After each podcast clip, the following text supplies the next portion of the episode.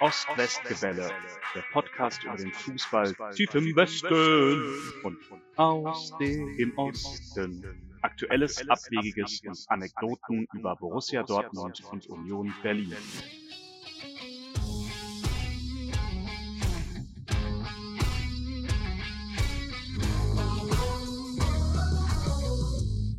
Hallo Henry. Hallo Tim. Wir sind wieder da. Wir haben nur eine ganz kurze Pause gemacht. Bei uns sind immer noch der Dennis und der Matthias. Wir haben in der Pause, das kann ich vielleicht verraten, eigentlich nochmal einen eigenen Podcast gemacht. Ne, wenn wir aufgezeichnet hätten, wäre wahrscheinlich daraus eine dritte Folge entstanden. Und die unterhaltsamste. Wahrscheinlich, ja, richtig. Das ähm, ist aber vorgreiflich. Stimmt, das wissen wir noch nicht. Ähm, genau, aber gehen wir direkt wieder in Medias Res. Wir machen direkt weiter. Es ging in der Pause schon hoch her. Ähm, und Dennis ist auf eine Frage gekommen, die er unbedingt noch loswerden wollte. Ja, die Geschichte, DFB-Pokal, erste Runde. Äh, Teutonia hat ja vergeblich nach einem Heimspiel Platz gesucht. Ähm, nachdem sie den Korb von St. Pauli gekriegt haben, haben sie jetzt auch den Korb von, vom HSV gekriegt. Was denkt ihr denn darüber, dass selbst Vereine sich jetzt so stark gegen RB stellen? Ja, letztendlich, ich, ich finde es stark, ich finde es gut. Ich würde mir wünschen, es würde überall so laufen. Also ich bin mir nicht zu 100 Prozent sicher, dass das in Berlin auch so funktioniert hätte, wenn der Berliner Pokalsieger Victoria, Fragezeichen? Dies Jahr Victoria, ja. Die Leipziger zugelost bekommen hätte. Ähm, das Olympiastadion ist ja städtisch, meiner Meinung nach, und wahrscheinlich hätte da niemand was dagegen sagen können oder gemacht. Ähm, ich finde es stark, dass die Vereine, die die Hand über ihr eigenes Stadion halten, da ähm, Haltung beweisen und äh, also ihre, ihre Linie durchziehen. Und letztendlich geht es da ja um die Verteidigung von 50 plus 1 und die Verteidigung von klaren, von klaren Wertvorstellungen. Ich erinnere mich, das ist so ein bisschen untergegangen, glaube ich, im Zuge des Pokalfinals ähm, an die Diskussion Freiburg, Leipzig, Begegnungsschal ähm, üblicherweise gibt's ja diese hässlichen Schals, wo dann beide Vereine drauf sind. Du bist jemand, der, der Einzige, glaube ich, auf dem Planeten, der die wirklich kauft. Richtig. ähm, es gab zum DFB-Pokalfinale erstmals keinen, weil die Freiburger gesagt haben, ihr Wappen kommt nicht auf den gleichen Schal wie dieses Brause-Logo. Fand ich auch stark. Dazu gab's auch eine Menge Rückhalt äh, erstaunlicherweise fand ich stark. Den besten, den ich gelesen habe vom VfL Osnabrück, die jetzt wirklich nicht im Verdacht stehen, irgendwas mit diesem Spiel zu tun gehabt zu haben, die sich auch ganz klar dafür positioniert haben und die Sache sehr gut, finde ich, runtergeschrieben haben in der Pressemitteilung, wo es einfach darum geht, die Teilhabe der Fans und so ähm, an den Vereinen und am Vereinsgeschehen abzusichern, was in Leipzig nicht der Fall ist. Und letztendlich ist das, glaube ich, Kern der Kritik. Finde ich super stark, dass die Vereine da eine breite Front bilden. Ähm, also ich von mir Hut ab für die Aktion. Matthias, du äh, musst dich ja jetzt darauf einstellen, also diese zweite Folge, die ja möglicherweise ein bisschen später läuft, da geht's ja hauptsächlich um dich, also damit auch um den FC Bayern München. Du kannst jetzt schon mal in die Rolle reinkommen und sozusagen äh, dagegen halten, wenn du möchtest. Ja, ich würde das bereits aus dem Grunde heraus tun, um die Diskussion darüber ähm, auch interessanter zu gestalten, weil man kann das sehr wohl auch aus einem anderen Blick sehen. Ich kann verstehen, dass das Konstrukt Leipzig kritisiert wird. Ich finde das vereinsrechtlich und gerade in der Teilhabe von der Henry Sprach auch sehr fragwürdig. Ein Problem wirft natürlich auf, wenn andere Vereine es für in Ordnung erklären, Red Bull Leipzig als den Außenseiter zu deklarieren und äh, damit zu legitimieren, dass man die anders und schlechter behandeln kann. Weil sowas auch die Grundlage für ähm, Vorkommnisse, wie sie zweimal in Dortmund geschehen sind, sein kann, dass Fans, die dann nicht mehr genau trennen und regulieren können, wie man ähm, einem gegenübertritt, den man aus guten Gründen ablehnt, ähm, dann in Gewalt ausartet. Du spielst auf die Hoffenheim-Thematik an. Genau, also du, du siehst jetzt sozusagen in der logischen Konsequenz Nein, ich meine, ähm, Mathe-Schitz im Fadenkreuz. ich meine die Fälle, wo ähm, die Leipziger nach Dortmund gefahren sind Ah, okay. und ähm, die Fans, die zum Stadion gelaufen sind, zweimal von Dortmunder Fans mit Flaschen, Steinen etc. beworfen Mhm. worden sind. Und dann sind das dann bei Leipzig auch gut und gerne Eventfans, Es sind aber am Ende auch Väter, Mütter und Kinder. Mhm. Und ich finde, man sollte auf niemanden Steine werfen. Und hier gilt äh, leider zu akzeptieren, dass wenn man sich im Rahmen der Regeln firmiert und bewegt, muss man ähm, in einer Demokratie und in, auch in einem Vereins- und einem Verbandswesen dann in Gremien und in ähm, ja, geordneten Bahnen die Auseinandersetzung suchen. Das ist vielleicht der Kontrapunkt, den man da setzen kann. Ich glaube, wenn alle auch Vereine sagen, RB Leipzig ist schon doof und wir können die auch ähm, gering äh, würdiger behandeln, dass das bei Fans überspitzt zu Gewalt Ja, führen kann. Also, ich kann total widerspruchsfrei für mich selbst und da kann ich heute Nacht gut mit schlafen sagen, ich finde das okay, wenn ein Hamburger Verein sein eigenes Stadion, sein eigenes Grundstück ähm, nicht dafür aufmacht, weil sie es auch nicht müssen. Und trotzdem finde ich es blöd, wenn Steine auf Menschen geworfen werden. Also da bin ich, ich finde, das sind also jetzt durchaus zwei, zwei Paar Schuhe, die kann ich auch gut trennen für mich. Denke, es ist die, Gesamtschau. Es waren ja hier jetzt auch ähm, die Beispiele von Freiburg, die sagen, euer Logo darf nicht neben unserem stehen, weil ihr geringwertiger seid. Ihr werdet hier keinen Fußballplatz kriegen. Ähm, in der, Einzelbetrachtung, jeder kann mit seinem ähm, Stadion tun und lassen, was er möchte, so wenn er dort ein Hausrecht hat. Ihr spracht ja vor zwei Episoden über die Frage, wie verhält sich das denn rechtlich, wenn man in einem Stadion ist und sich dort möglicherweise nicht an ähm, Vorgaben der freigegebenen Nutzung hält? Stichwort Platzsturm. Welche Ich erinnere mich. Ja, ja. ähm, Hast du dich auf die Frage vorbereitet? Jein, ich habe das einmal äh, darüber nachgedacht, aber das ist jetzt auch nicht, Mhm. außer vielleicht die verbandsrechtlichen Fragen, kein, äh, keine Rechtswissenschaft am Hochreck, dass es ein Hausrecht gibt und dass Sachen kaputt machen, Sachbeschädigung ist. Es ist schön, Henry, einfach mal zu erfahren, dass außer uns auch noch Menschen nachdenken über das, was wir in diesem Das Podcast ist so sagen. unglaublich. Das überrascht mich jetzt gerade. Ich habe ja, wir hatten noch eine Rechtsfrage aufgetan neulich, äh, paar Episoden zurück. Komme ich gleich vielleicht nochmal dazu, Ja. bevor wir auf Bayern kommen. Hast du noch eine Meinung zum Ja. Thema St. Pauli, Hamburg, Leipzig? Ja, die habe ich auch schon ähm, so im Ansatz vor zwei, drei Folgen geäußert, glaube ich. Also bei RB Leipzig schlagen immer zwei Herzen in meiner Brust. Ähm, und zwar war ich in der Region unterwegs für eine gewisse Zeit. Ich habe dann nochmal berufsbegleitend studiert. Und ähm, ich finde, dass ähm, die Region einen Verein wie RB Leipzig verdient hat. So. Äh, Das ist die eine Seite, wie Matthias sagt, es gibt da Väter, Mütter, Kinder, die wollen auch irgendwie Identifikation haben und Leipzig ist da halt ein großer Verein. Das bedeutet für die auch viel und ich finde das auch richtig. Ähm, Wir heißen ja Ost-West-Gebälle, dass es noch einen weiteren großen Verein im Osten gibt, der äh, neben Union Berlin, äh, der auch wirklich irgendwie seine Zuschauer hat. Von daher finde ich das eine absolute Berechtigung. Ähm, ja, und das andere Thema ist halt RB. So, das sind die zwei Herzen und da finde ich auch, man muss dagegen wettern. Ich würde jetzt einen Ausschluss nicht unbedingt gut finden. Ich finde, man kann das auf einer anderen Ebene machen und einfach irgendwie äh, sich dagegen klar positionieren. Mhm. Im Osten, nicht aus dem Osten, bevor du jetzt protestierst, hat er, hat er ganz klar gesagt. Wo spielen die denn jetzt dieses komische Heimspiel? Die müssen ja im Land Hamburg spielen. Dessau. oder? Dessau? Dessau. Ah, Dessau. Hm. Äh, Ist, Was? ja, Haben sie ganz groß geschrieben, neben Magdeburg und Halberstadt findet jetzt auch die gerade in Dessau statt. also spielen das dann. Der Hamburger Landesmeister spielt sein Heimspiel in Dessau. Besser als in Leipzig. So wie Leipzig es angeboten hat, äh, dann spielen wir halt bei uns, wenn ihr alle nicht wollt, dann, äh, ja. Okay, es gab also noch nicht mal einen Vorort von Hamburg, der irgendwie möglich war.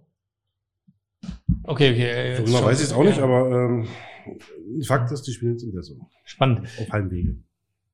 Ja. Ähm, wir haben neulich darüber gesprochen, wie du mal ein Stück Rasen, ein Stück vom Tornetz oder so irgendwo mitgenommen hast. Kannst Ja. du dich erinnern? Ich kann mich erinnern, es war äh, die Meisterschaft, Herrgott, lass mich nicht lügen, in den 2000ern, also eine Klopp-Meisterschaft. Ähm, ich weiß nicht genau welches Jahr. Es war jedenfalls das Heimspiel gegen äh, Frankfurt. Das war der letzte Spieltag. Frankfurt ist abgestiegen, wir sind Meister geworden und dann gab es einen Platzsturm. Und da Ja. habe ich mir so ein kleines Stück Rasen mitgenommen. Du willst wahrscheinlich auch auf eine rechtliche Frage hinaus. Natürlich. Dann ein Stück Rasen mitzunehmen. Ist das Sachbeschädigung? Ist das Diebstahl? Ist es beides? Ja, da kommen beide Tatbestände in Betracht. Ist es Hausfriedensbruch, nachdem ich, er muss er erst auf den Rasen, dann den Rasen kaputt machen und ihn dann klauen? Auch davon würde ich ohne genauere Prüfung einmal ausgehen, weil ich glaube, mit dem Erwerb der Karte bekommst du das Zutrittsrecht für den Tribünenbereich, der dir zur Nutzung in deinem, ja, auch, natürlich jetzt auch sogar einzeln zugewiesenen Platz, vielleicht, wenn es individualisierte Karte ist, das weiß ich jetzt nicht in, in den Fällen ob es ein Block ist, ähm, dann darfst du dich in dem Bereich aufhalten und in den Zugangs- und äh, Abgangswegen. Aber ähm, einen Innenbereich, der mit ähm, Zäunen und Ordnern auch als für dich äh, Nutzer ge als gesichert erkennbar ist, wird von deinem Nutzungsrecht wohl ausgeschlossen. Schön ist, dass ich mir schon in der Halbzeit von der Nordtribüne, äh, wo ich nur noch Karten bekommen habe, Zutritt auf die Südtribüne verschafft habe und dann noch auf den Rasen gegangen bin und mir das Stück geklaut habe. Meine Frage wäre jetzt, äh, wann verjährt denn sowas? Also bin ich schon raus, sagen wir mal, es war 2000, ja, 2013? Also sag ich mal? mein, mein amateurhafter Take war, das ist ja alles wahrscheinlich in zehn Jahresverjährung. Ich betreibe seit dem zweiten Staatsexamen kein Strafrecht mehr. Ich glaube aber, mich zu erinnern, dass es im Strafrecht auch schon bei fünf Jahren gut. beginnt gut. mit der Verjährung. Gut, da es ja eine Meisterschaft war und Bayern seit zehn Jahren Meister ist, Ja, bist du, glaube ich, also es muss vor mindestens äh, elf oder zwölf oder wie auch immer Jahren Das- gewesen sein. Ja. Wird Kann- höchstwahrscheinlich verjährt Kannst du sein. mich hier freisprechen, Matthias? Nee, das, Ähm, das kann ich. das, soweit habe ich das verstanden, das kann nur ein Richter. Ah, Okay, na gut. aber es ist quasi wie ein Freispruch. Gut. Okay, aber äh, kommen wir zu dir. Wir hatten schon angesprochen, zehn Meisterschaften, Henry. Ähm, wie kamst du auf die Idee, jemanden mit zehn Meisterschaften in Folge in den Podcast einzuladen? Naja, also zum einen, wie gesagt, der Matthias bot sich an und sagte, er hätte gerade Zeit und er wüsste ja auch eine wahnsinnige Menge über Fußball. Und zum anderen hätte ich schon gerne mal erklärt, wie man eigentlich auf die Idee kommt, Bayern-Fan zu werden und das dann auch gut zu finden. Also, weißt du, Jugendsünden und so, das ist ja das eine, denn das hatte mal eine kurze Zeit, da war er Köln-Fan, darf man das sagen auf dem Mikrofon? Genau genommen war ich Bodo Illner-Fan. Ah, ja, siehst du, Jugendsünden. Das ist in Ordnung. Ähm, und ähm, dann, dann ist ja die Frage, steht man als Erwachsener, kommt man dann nochmal zur Besinnung? Ja. Und das hat ja hier offensichtlich auch nicht eingesetzt. Das heißt, da ist ja die Frage tatsächlich berechtigt und das wollte ich schon gerne mal erklärt haben irgendwann. Und zum anderen, jetzt habe ich es leider so, also versaut, indem ich sozusagen meinen, meinen Fragenkatalog ausgedruckt vor Matthias hingelegt habe. Ja. Ich wollte ihn eigentlich fragen, ob er schon mal die bulgarische Liga angeguckt hat. Nein. Warum nicht? Wüsste jetzt auch gar nicht genau, wie ich mir den Zugang dazu verschaffe. Das ähm, würde sicherlich etwas Zeit in Anspruch nehmen, mich da äh, mit auseinanderzusetzen. Und die habe ich noch nicht aufgebracht. Ja, Da wird sicherlich es wird schon irgendwie gehen, Fußball ne? Gespielt. Das, ja. Also ganz bestimmt wird da wahnsinnig spannender Zugang äh, Fußball gespielt. Ich kann mich erinnern, in dem ersten Lockdown, ähm, Frühling 2020, gab es ja Leute, die haben es auch irgendwie geschafft, die einzige Liga zu gucken, die dann noch lief, die weißrussische. Also es gibt wahrscheinlich Zugang zu allem.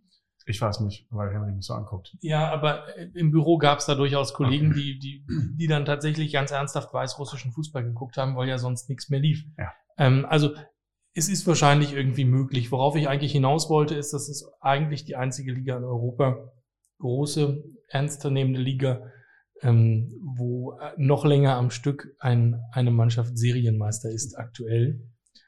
Mir ist schon klar, worauf du hinaus willst, Und Handy. ähm, du guckst das wahrscheinlich nicht, weil das so unfassbar langweilig geworden ist. Du war natürlich früher großer Fußballfan äh, oder großer Fan des bulgarischen Fußball warst. Ludo Goretz Rasgrad ist unser Lude Name. Gorisch Raschet. Also, okay, Ludo Goresch Rasgrad. So? Okay. Aber Ähm, Matthias. Henry, jetzt ist aber der Umstand auch nicht so, dass ich nach zehn Meisterschaften des FC Bayern Bayern-Fan geworden bin. Du hast aber auch nicht aufgehört damit. Das bot sich auch nicht an. Also Den Grund habe ich noch nicht gesehen. Ähm, wir finden noch streitbare Punkte. Ähm, lustige Sponsorships und Jahreshauptversammlung und ja, nur um aus der jüngsten Vergangenheit mhm. ein paar Sachen vielleicht noch einzugehen, wenn wir die Zeit finden. Ähm, ich habe das ja schon eben im Gespräch zu Hertha anklingen lassen. Ich bin kein geborener Bayern-Fan, weil ich weder durch eine Geburt in Bayern oder München oder durch äh, väterlich, mütterlich oder brüderlicherseits äh, Prägung durch, zum Fußball sozusagen ähm, wie die Jungfrau zum Kinde gekommen bin, ja, dass ich jetzt FC Bayern-Fan bin, weil mir das gesagt worden ist, sondern ich bin gekorener FC Bayern-Fan, bin also in, als, als junges Kind zum Verein gekommen. Und der Umstand, der dazu geführt hat, den ich, weil er schon sehr lange zurückliegt, noch nicht mehr ganz ins Detail zurückverfolgen kann, ist ähm, jedenfalls ein Weihnachtsgeschenk aus dem Jahr 1990. Damals habe ich einen Trikotsatz vom FC Bayern München geschenkt bekommen. Und wie ich auch im Gespräch zu Hertha BSC schon gesagt habe, in meiner Familie hatte keiner einen Fußballbezug. Es waren keine Fußballfans. So dass ich mir das immer herleite, dass ähm, meine Großmutter einfach in ein Sportfachgeschäft gegangen ist und vielleicht das äh, aus, der, aus dem Schaufenster genommen hat. Und die Bayern waren in dem Jahr deutscher Meister geworden.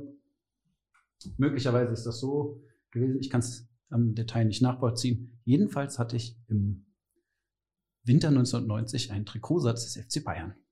Hast du den noch? Den habe ich nicht mehr, ähm, weil ich habe ihn 1992 bei meinem damaligen Kollegen in der Fußballmannschaft, liebe Grüße Marc, ähm, eingetauscht gegen das Trikot, was ich hier mitgebracht habe. Was da ist ja, das Ding. Genau, was ihr hier äh, besichtigen könnt, ähm, die Zuhörer leider nicht. Es tut mir sehr leid für euch, es ist ein sehr schönes Trikot. Das ist das Trikot aus der Saison 91, 92 und 92, 93. Damals hat man zwei Jahre mit Trikots noch gespielt. Das hatte ich damals äh, getauscht. Mhm. Also mein Originaltrikot bin ich leider äh, los. Ja, das ist dieses, ich finde es relativ ikonisch, ikonografisch, ikonisch, ähm, dieses äh, rote, glatte rote Trikot mit diesen drei äh, schräg reinlaufenden blauen Streifen. Ich konnte mich vorhin, als du es ausgepackt hast, auch sofort daran erinnern, mit Opel als Sponsor noch. Ähm, ich kann mich tatsächlich daran erinnern, dass es die gab und gefühlt auch länger als zwei Jahre. Also zumindest hätte ich gedacht, es gab meine ganze den, Jugend, aber die sahen wahrscheinlich alle ähnlich aus. Es gab in den darauffolgenden zwei Jahren die Abwandlung, wo der Ärmel dann auch blau war. Ah. Ja, das war dann die aber Erweiterung. Man, man kann sich erinnern, so, ne? Giovanni Elba, Stefan Effenberg, mit dem bringe ich das in Verbindung. Elba war später. 90? Wir müssen doch etwas zurückgehen. Wir reden hier über Michael Sternkopf. Ja. Ach ähm, Gott. Wirklich? Der zurückgekehrte Lothar Matthäus ja. hat in dem Trikot gespielt. Ach, Gott. Klaus äh, Giorgino, der dann nach Augenthaler noch? Meister geworden ist. Augenthaler hat, glaube ich, in der Saison nach der Meisterschaft 90 aufgehört. Der hat ähm, dann nicht mehr gespielt. Aber ich möchte auf ein kleines Detail hinweisen. Ich lege das hier mal auf dein wunderschönes ähm, ja. Mischpult, was also häufiger da, ist. Da ist eine Unterschrift drauf. Ja, du siehst eine nicht äh, identifizierbare Unterschrift. Korrekt. Ähm, ich habe beim Hallenmasters, was es damals noch gab, in der Deutschlandhalle 1993, Uli Hoeneß getroffen. Ah. Und habe ihm gebeten, dieses Trikot zu unterschreiben, was er getan hat. War Uli Hoeneß schon Manager 93? Spieler war er nicht mehr. Uli Hoeneß ist zur Saison 79, 80 Manager des FC Bayern geworden. Ach verdammt, so lange. Okay. Der hat nach schwerer Verletzung, ähm, ich glaube mit 28 aufgehört, Fußball zu spielen. Krass. Ich als überführter Straftäter kann ja jetzt kaum noch was gegen Uli Hoeneß sagen heute. Ne? Das ist fast unmöglich. Richtig. Aber wie, wie, wie war er damals so in deiner, kannst du dich an die Begegnung noch erinnern? Es war ein sehr, ähm, das war ein relativ skurriler Tag. Ich bin mit meinem damaligen Schulfreund zur Deutschlandhalle gefahren ähm, und wir hatten die Hoffnung, dass wir Karten noch kaufen können. Sind mit unserem Taschengeld dahin gefahren. Das Spiel war aber ausverkauft und wir standen vor den äh, vor der Deutschlandhalle etwas verloren rum. Und wir sind dann gerade, wo wir das äh, Gelände verlassen wollten, angesprochen worden, ob wir Karten haben wollen würden. Ob wir Karten bräuchten. haben wir ja gesagt. Dann ist, äh, da war ein Herr, der hat zwei Karten verschenkt, die er selber nicht nutzen konnte. Und das waren zu unserem Glück Karten im VIP-Bereich. Wir sind Mhm. also als zwei 13-jährige Jungs ähm, Cool. mit etwas Glück und äh, Dummdreistigkeit uns da einfach hinzufahren und zu schauen, was passieren kann, an Karten im VIP-Bereich gekommen. In der Deutschlandhalle, ich weiß nicht, das ist auch kein sehr großes Veranstaltungsvenue gewesen. Ähm, eine, eine sehr kleine Halle aus den 30ern war das. Und da saß Uli Hünnes an einem Bistrotisch. Die Plätze waren alle als Bistrotisch organisiert. Zwei Tische neben uns und dann bin ich da einfach hingegangen. Ich kann mich an den genauen Moment nicht erinnern. Wahrscheinlich war ich auch höchst aufgeregt. Cool. Da Sehr gehe cool. ich von aus. Aber Bayern-Fan werden und dann die ersten Karten im VIP-Bereich. Ne? Das irgendwie passt ja alles zusammen. Ja, Das klar. passt. ähm, ich gehe noch mal einen Schritt zurück, weil ja die Frage ist, wie ähm, wird man Bayern-Fan und wie bleibt man dabei? Und gerade mit dem, mit dem Zusammenhang, ja, deine zehn Meisterschaften motivieren dich wahrscheinlich dazu. Es ist äh, genau umgekehrt, dass äh, als Berliner Junge, wenn du 1990 ein Bayern-Trikot trägst und damit in deine Fußballmannschaft gehst, ähm, ich habe damals beim ersten FC Wilmersdorf gespielt. Das ist der Ortsteil neben Schöneberg hier in Berlin. Ähm, erfährst du natürlich direkt auch Konfrontation und Abneigung und wirst für dieses Trikot ja herausgefordert von deinen Mitspielern. Und dann macht man, was macht man als äh, elfjähriger Junge? Man gibt Kontra. Und dann vertritt man den Verein, ohne genau zu wissen, was man tut, sondern man hält einfach nur zu seinem Trikot was, oder seinem T-Shirt, was äh, einem geschenkt worden ist in der Familie. Und Mhm. verteidigt das, ohne sich damit auseinandersetzen zu können, ob jetzt die Geschäftsgebaren des FC Bayern ähm, die edelsten oder äh, ja, Ja. Fußballromantischsten sind. So, und aus einer Trotzzeitung, aufgrund äh, dieses Ge Weihnachtsgeschenks, ähm, habe ich begonnen, den Verein äh, zu verteidigen und zu verfolgen und dann auch natürlich für den Verein zu sein. Mhm. Äh, Habe ich direkt eine Frage. Ähm, und zwar, wie wie macht man, also du hast ja gerade selber von der Trotzhaltung gesprochen, das fand ich ganz interessant. Ähm, denn das ist ja wahrscheinlich das, was dir in den Jahren danach oder gerade jetzt auch häufig noch begegnet. Man wird ja immer in so eine Ecke reingedrängt. Was ich schwierig fände, ich kenne das ja durchaus, also seit äh, Dortmund jetzt eine AG ist, äh, geht mir das ja äh, durchaus auch mal so. Wie schafft man es, äh, den schmalen Grat sozusagen nicht zu überschreiten, aus dieser Trotzhaltung trotzdem noch eine, eine richtige Kritik sozusagen anzunehmen an dem Verein oder an dem Gebaren. Weil als Bayern-Fan ist man ja, wir merken es ja jetzt hier auch, partout erstmal so ein bisschen der, auf den eingeprügelt wird. Also ich, wenn ich mich zurückerinnere in den, in den frühen Jahren meiner Fanschaft, gerade in den 90ern, war ja der FC Bayern nicht der so dominierende Verein. Ja, die haben die größten Gehälter gezahlt und haben sich auch mit einem Lothar Matthäus und einem damaligen Oliver Kahn ähm, die bekanntesten und teuersten Spieler geleistet. Aber ein Dortmund hat in den Jahren 95, 96, 97 mit Top-Transfers und sehr teuren Transfers aus Italien nachgezogen. Mehr Titel auch gewonnen. Ähm, wenn ich die 90er Jahre betrachte, ist, sind die Bayern, ich glaube, 94 und 97 und 99 Meister geworden. Dazwischen, ja, Dortmund ist zweimal, dann 2002 auch ein drittes Mal. Also in meinen ersten zehn Jahren Fanschaft war ja diese Überdominanz, unter der wir auch alle als Fußballfans zu einem äh, Teil leiden, nicht vorhanden, sondern es war auch ein, ein, ein Wettbewerb und man konnte da den Verein einfach als Wettbewerber nach meiner Auffassung als Fan gut vertreten. Langweilt dich die eigene Dominanz? Jeden Fußballfan langweilt zehnmal Meisterschaft. Also, aber natürlich aus meiner Brille ähm, ist es auch nicht allein dem FC Bayern vorzuwerfen, dass aktuell in der Liga und wir sehen ja auch gerade die Reaktion zum kürzlichen Transfer des Liverpooler Stürmers, wo sich ähm, ehemalige Liverpooler Spieler darüber lustig machen, in was für eine bedeutungslose Liga er denn wechselt, wo äh, es eh nur einen Meister gibt. Das, das tut der Bundesliga nicht gut, glaube ich. Diese dort fehlende Konkurrenzsituation. Und wie gesagt, ich hoffe, die Dortmunder legen einen sehr, sehr spannenden Sommer hin. Ich hoffe, die können das in den Herbst und ins Frühjahr und dann auch in die Crunch-Time im April, Mai ähm, ja, rein, reintragen. Mhm. Dennis, Ich hatte Du- so, so. du, du, du, na, alles gut, aber äh, ich wollte dich mit einbeziehen, weil ich dachte so, gut, ich meine, hier, hier sitzen hier zwei Erfolgsvereine, Henry braucht sich auch nicht beschweren, der ist ja momentan ist bei so einem Kultverein und sowas, dir, dir platzt doch gleich die Schlagader, oder? Also ist, ist hier schon, äh, ähm, ist dir das, ist dir das zu erfolgsverwöhnt? Also vorab würde ich gerne noch meine These loswerden wollen, wie man Bayern-Fan wird. Ähm, ähm, tatsächlich tatsächlich kenne ich ja doch äh, einige Bayern-Fans im Freundesverwandten, im Bekanntenkreis. Ja. Und bei allen war ein Klischee äh, immer erfüllt gewesen, dass der Vater kein Fußballfan war. Ah. Ähm, Zufall mag sein, aber ich glaube, wenn man einen Vater oder eine Familie hat, die irgendeinem Verein angehört, dass man dann da mit reingezogen wird. Ja. Und wenn man eben keinen Vater, Familie hat oder engere Freunde, die einen mitziehen, dann bleibt nicht viel, weil gerade in den 90er Jahren ähm, im Fernsehen eigentlich doch nur Bayern lief. Also von zehn Spielen, die übertragen wurden, ja- da gab es keinen Sky, da gab es keinen Bundesliga gucken, da gab es halt RAN, okay. Aber die Spiele, die übertragen wurden, waren halt Bayern gewesen. Und deswegen, Und deswegen trifft man das auch, glaube ich, gerade in, also wenn ich kann jetzt da mehr aus meiner Kindheit und Jugend für Westberlin sprechen, ähm, weil die Hertha da einfach ähm, keine besondere Erscheinung in der Stadt war.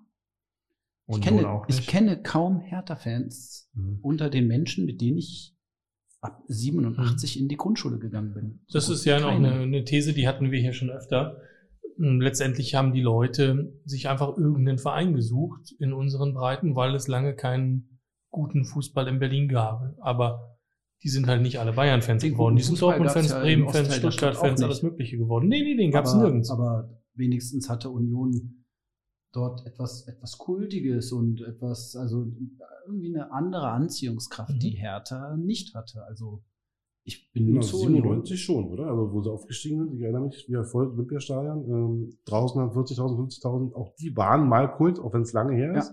Der Kult war auch da. Wir hatten Kam für mich acht Jahre zu spät. Ja, Ähm, alles gut. Ich wäre wahrscheinlich dabei gewesen, wenn das jetzt wirklich Mhm. in meiner Mhm. Kindheit gewesen Jetzt hast du wäre. ja ein Kind. Ja, Ähm, ohne ins Detail zu gehen, wird der Bayern-Fan? ich probiere in der Tat, das nicht zu stark zu beeinflussen. Also es kann sein, dass er einen Trikotsatz hat. Und es kann sein, dass er einen Fußball hat, der rot ist mit dem Problem. Und Bettwäsche, Es und ist, es ist aber, also nee, Bettwäsche und Unterwäsche, so weit sind wir noch nicht. Und ähm, es gibt aber auch das Gegengewicht. Sein äh, Großvater ist Hesse und ähm, Eintracht Frankfurt-Fan und er hat, scheint es irgendwie geschafft zu haben, in den wenigen Tagen, in denen das Kind dann mal äh, in Hessen die Großeltern besucht, ihm Vereinslieder von Eintracht Frankfurt beizubringen, die ich mir jetzt regelmäßig anhören muss. Was sogar dazu führt, das fällt wir an. Kein Spaß. Ist am Sonntag passiert. Wir sind an einem Gebäude vorbeigefahren, wo der Bundesadler drauf ist. Und da hat er gesagt, da wohnt die Eintracht. Weil Hat wehgetan. weil Wie alt ist der? Äh, der wird jetzt vier in Okay. wenigen Wochen. Gibt es da nicht sogar eine Fanfreundschaft? Oder ist das Quatsch? Frankfurt Nein, Bayern? Nee, äh, Bochum Bayern, ne? Ja, Tim, das äh, solltest du wissen, nachdem ich jetzt erfahren habe, dass du in Gebürtiger Bochumer. gebürtiger Bochumer Das ist bist. ja- Es gibt genau eine Fanfreundschaft des FC Bayern. Ein das Grund mehr, warum ich doch BVB-Fan ge geworden bin. Ja. Aber ähm, Ist das die alte Opel Connection oder was ist Ja, ja, das? ja. Das glaube ich Vielleicht schon. die Tiger Connection wegen Hermann Gerland, der daher stammt und dort jahrelang gespielt hat und auch Trainer war. Okay. Und ja, jetzt eine Kultfigur und Institution in München war leider Mhm. ist er gegangen. Also es war, man kann den Bochumern zumindest nicht vorwerfen, sie hätten sich sozusagen einen ähm, ersten Liga-Club gesucht, weil als die Fanfreundschaft entstanden ist, ich weiß, das war mit dem Teil der Familie, die wirklich Bochumer waren, im Stadion damals noch, hat der VfL auch noch erste Liga gespielt. Also diese Fanfreundschaft muss irgendwie schon, die ist von Anno dazu mal quasi. Mhm. Ich habe also, Entschuldigung, Ja, kurz anmerken, bitte, bitte. tatsächlich die älteste Fanfreundschaft, was ich leider eingestehen muss, äh, die in der Bundesliga gibt. Oh, ach guck, ah, guck. Auf Platz zwei übrigens. Hertha KSC. Richtig. Mhm. Die kenne ich immerhin. Jetzt habe ich ein bisschen das Gefühl, dass diese, also nach der neunten Meisterschaft, da hätte man noch denken können, nein, eigentlich nicht. Kannst du dich erinnern an Ribery steht vor der Kamera, kriegt die Schale in die Hand gedrückt, irgendwer sagt zu ihm jubeln und er sagt, Jubel. Muss fünf Jahre her sein. Ähm, da hatte ich schon den Eindruck, das meinen die nicht ernst. Ähm, bei der neunten hatte ich noch den Eindruck, okay, jetzt wollen sie unbedingt diese zehn und Deka und keine Ahnung, das wollen sie unbedingt. Ich habe, es heißt immer, die, die Geschichte der Nationalmannschaft und so, das wäre jetzt zu Ende erzählt und da wäre jetzt die Geschichte wäre rund und es holt keinen mehr ab. Jetzt bei der zehnten hatte ich echt den Eindruck, es ist dann auch zu Ende erzählt irgendwie. Also das Feiern war ja selbst halbherzig bei der Mannschaft. Die Schale gab es im halbleeren Stadion, sind nach dem 32. Spieltag nach Ibiza geflogen und haben sich gedacht, scheiß auf die letzten zwei Spieltage in der Bundesliga, ist mir doch Bums. Danke an Ähm, der Stelle übrigens. Ja, gerne, Stuttgart, ja, natürlich hat, hat Stuttgart, äh, ja, also Wettbewerbsverzerrung muss man ja eigentlich mal relativ groß in den Raum stellen, aber das ist denen ja scheinbar alles scheißegal. Ähm, den Eindruck hatte ich in den Vorjahren nicht. Wie kommt man denn aus der Nummer wieder raus? Also das ist ja auch in den Köpfen irgendwie drin, oder? Ich glaube, dass man in dieser Nummer gar nicht drin ist. Das sind Profisportler, die seit die zehn Jahre sind, auf Wettbewerb und Wettbewerbssituationen getrimmt sind. Ähm, ich glaube, die gehen in eine Saison und die wollen einfach jedes Spiel gewinnen. Und wenn die am Ende ganz oben sind, freuen die sich darüber natürlich. Sehen die Feiern dann auch durch das Fan-Mitwirken bei der zehnten Meisterschaft anders aus, als wenn ähm, ja, ein Verein vielleicht seine erste gewinnt. Das ist, glaube ich, verständlich. Das macht die Sache nicht besser, rechtfertigt sie nicht. Aber ich glaube, das wird dort etwas überhöht und auch ähm, etwas zu streng gesehen und sagen, ach, das ist für die Business as, as usual. Ich glaube, jeder in der Mannschaft freut sich sehr über den Erfolg von dann immerhin zehn Monaten und zehn Monaten Arbeit. Das glaube ich schon. Ich kenne tatsächlich, also schon. Ja, ich, es war, ich will das ähm, kurz zu der Ibiza-Fahrt. Ich kann das verstehen, dass man das medial ausschlachtet, dass man sich darüber lustig macht, dass, äh, und dann kommen hinzu, dass es danach zwei Unentschieden gibt. Ähm, dann heißt, dann ist die Geschichte rund. Ja? Dann lässt sich die genauso erzählen. Die sind Meister geworden und ähm, dann sind die für an, an ihren zwei freien Tagen, an denen sie auch beim Nobel-Italiener in München sich eine Flasche Wein reinbinden können, nach Ibiza geflogen. Ich finde das überhaupt nicht verwerflich. Ich glaube nicht, dass auf dieser Fahrt Binge-Drinking und Eimersaufen stattgefunden hat, sondern ähm, ich glaube, die werden sich da noch äh, professioneller verhalten haben als alle vier hier am Tisch, wenn wir abends ausgehen. Waren die nicht vier Tage da gewesen? Waren die nicht vier Tage in Ibiza gewesen? Das weiß ich jetzt nicht. Okay, das ist Ich unwichtig, ja, okay, Zwei, ist uns- zwei ja. freie Tage danach, ähm, meine ich. Zwei, vielleicht treffen wir uns in der Mitte, das, äh, Okay. damit, dann sind es Und dann vielleicht kommt drei das Spiel gewesen, gegen, aber gegen Hertha sie hätten damit auch alles andere machen können. Also, Ja, trotzdem war es wettbewerbsverzerrend gewesen, weil normal bei 100 Spielen wird Hertha, äh, wird Bayern das Spiel gegen Stuttgart 99 Mal gewinnen wahrscheinlich, wenn sie denn gewollt hätten oder alles dafür gegeben hätten. Und da ich weiß aber nicht, ob die Fahrt nach Ibiza dafür ursächlich war. Vielleicht ist auch ein Spannungsabfall dafür ursächlich, der auch bei einer anderen Freizeitaktivität Gut, aber dann müsste man das vereinfachen, wenn man darauf Wert legt, äh, die Saison vernünftig zu Ende zu spielen und sagen, okay, machen wir halt unsere Abschlussfeier nach der Saison. Ich finde, die haben die Saison ordentlich zu Ende gespielt. Die Stuttgarter haben ums Überleben gekämpft und haben ähm, dann da ja, sich ein Unentschieden erkämpft. Das kann passieren. Man kann natürlich darüber streiten, ob das jetzt wirklich eine gute Idee ist, dann diese Reise zu machen, genau weil ja sowas entstehen kann danach. Also so von der Symbolik her verstehe ich es auch nicht ganz, dass man dann das Spiel unentschieden spielt. Das finde ich sogar fast menschlich. Also ähm, da kann mir, glaube ich, auch keiner erzählen, dass ihm das nicht so gehen würde. Wir haben den Wettbewerb gewonnen, dann kommen die Stuttgarter, wir geben vielleicht nicht mehr 100 Prozent. Ähm, das kann ich verstehen. Aber dieses etwas abgehobene, dass man dieses Ibiza dann macht, das hat mich auch ein bisschen gestört, muss ich zugeben. Aber gut. Ähm, was ich noch dazu sagen will, äh, Matthias, du musst da jetzt nicht sofort drauf antworten, vielleicht auch gar nicht, denn hier, bisher haben sich alle relativ professionell am Tisch verhalten, also anders als die Bayern-Spieler auf Ibiza, äh, sehe ich hier noch keine Alkoholabusus. Ich weiß nicht, Henry, wie sieht's bei dir aus? Ich habe, glaube ich, am meisten getrunken bislang. Wein? Richtig. Okay. Ja. Ähm, ihr seid alle sehr zurückhaltend, allerdings sind die beiden Gäste auch mit dem Auto da. Insofern wollen wir da auch keine Werbung für machen. Okay, dann machen wir es so. Ähm, Du darfst natürlich. Gut, ich, äh, ich bin mit, der, mit dem 9-Euro-Ticket heute hier, aber das ist jetzt nicht das Thema. Wir wollen beide, äh, weiter über Bayern äh, reden. Ähm, zehnte Meisterschaft. Hast du Durst? Also war das Bisschen, der subtile ja. Hinweis? Aha. Äh, Ein bisschen, ja. Ich muss gleich Soll ich mal einen Gin. Tonic anmachen? Nein, äh, ja. Das finde ich eigentlich gar nicht so schlecht. Ja. Okay. Ähm, das kannst du gleich machen. Aber jetzt sind die zehn Meisterschaften ja, ja vorbei. So, jetzt ist ja der Spannungsabfall irgendwie insgesamt da. Ähm, kannst du mir heute hier Hoffnung machen, dass ihr im nächsten Jahr einfach grottigen Fußball spielt? Also zumindest auf eurem Niveau. Nein, ich glaube, der, ähm, die Bayern werden nächstes Jahr auch und unabhängig von ähm, dem Ausgang dieser elendigen medialen äh, Posse da um Robert Lewandowski den besten Kader in der Liga stellen.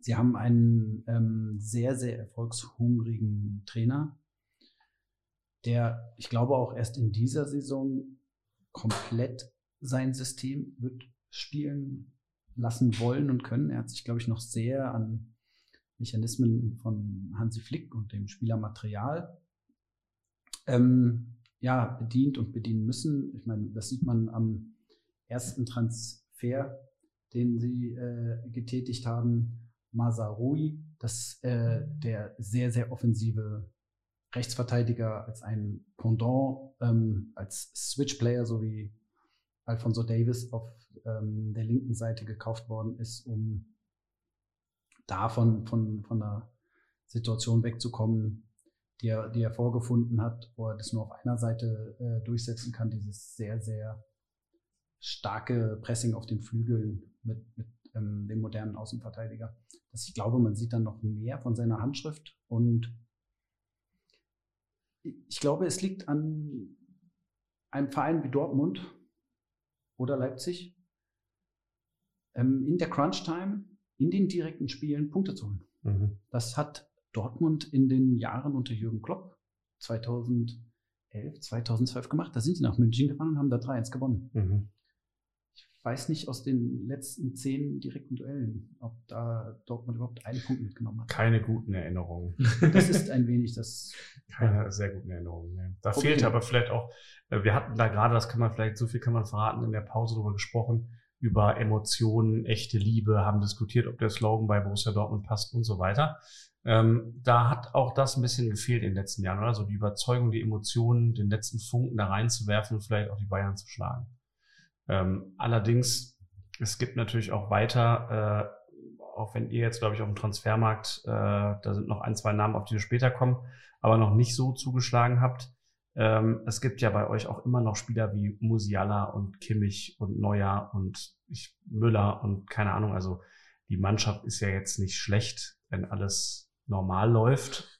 Kann man so sagen, ja. Dann äh, könntet ihr auch im nächsten Jahr wieder Meister werden. Ich glaube, auf Nebentransfers, die strukturell für die strategische Ausrichtung der Mannschaft und die taktische Ausrichtung der Mannschaft geeignet sind, gibt es auch die Transfers, die die notwendigen Impulse setzen. Ähm, da will ich jetzt noch nicht den, den jungen Spieler fürs Mittelfeld, der von Ajax gekommen ist, ähm, nehmen, aber das ist sicherlich einer, der potenziell auch Druck machen soll, den Arrivierten zeigen soll, wenn ihr einen Leistungsfall habt, Abfall habt, bin ich da. Aber noch umso mehr gibt es einen äh, Transfer eines Sadio Mané, den man, wenn man sich die Flügelspieler beim FC Bayern anguckt und sagt, alle sind fit, sich auch fragen kann, wofür braucht man vier Weltklasse-Flügelstürmer? Mhm. Jetzt, es hat noch ähm, ein Linksaußen in der Tat gefehlt. Da hatte man bisher ähm, Sané, rechts außen hat man Gnabry und ähm, Kingsley Coman. Aber trotzdem ist es natürlich zwei Positionen doppelt auf mindestens mal international sehr hohem Niveau zu besetzen schon außergewöhnlich. Ich glaube, das ist dann Transfers, die nicht für die Taktik oder die Umstellung oder Umsetzung einer Taktik erforderlich sind, sondern die gewisse Impulse in eine Mannschaft geben. Dass man da einen hinstellt, der als Anführer kommt, als Treiber, als Champions League-Sieger, als ja, internationaler Top-Transfer und anderen Druck macht. Das mhm. ist ein Reiz, der gesetzt wird in der Mannschaft.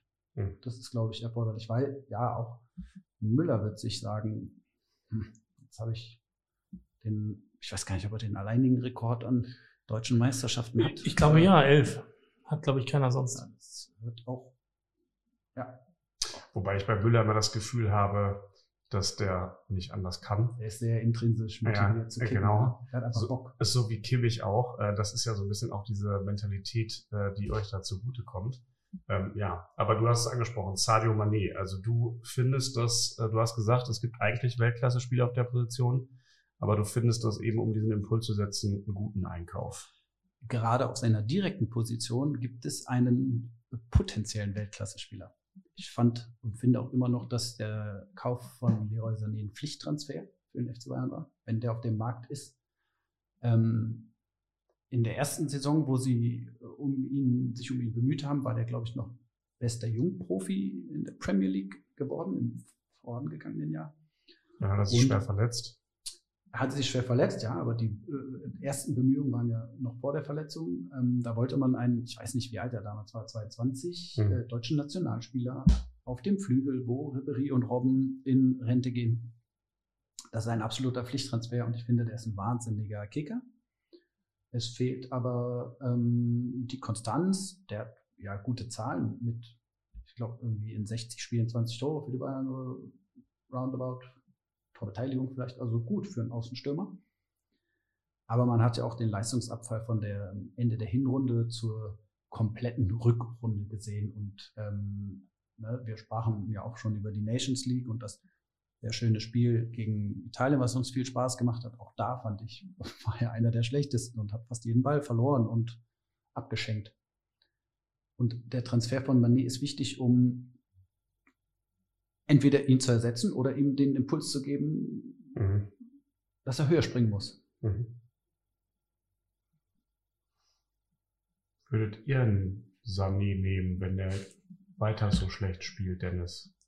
Ich hoffe, die Frage meinst du nicht ernst. Äh, ja, da wir gar keine Linksaußen haben, ähm, würde ich sogar den kleinen Bruder von Sané nehmen. Ja. Ähm, um überhaupt mal einen zu haben. Ja, natürlich.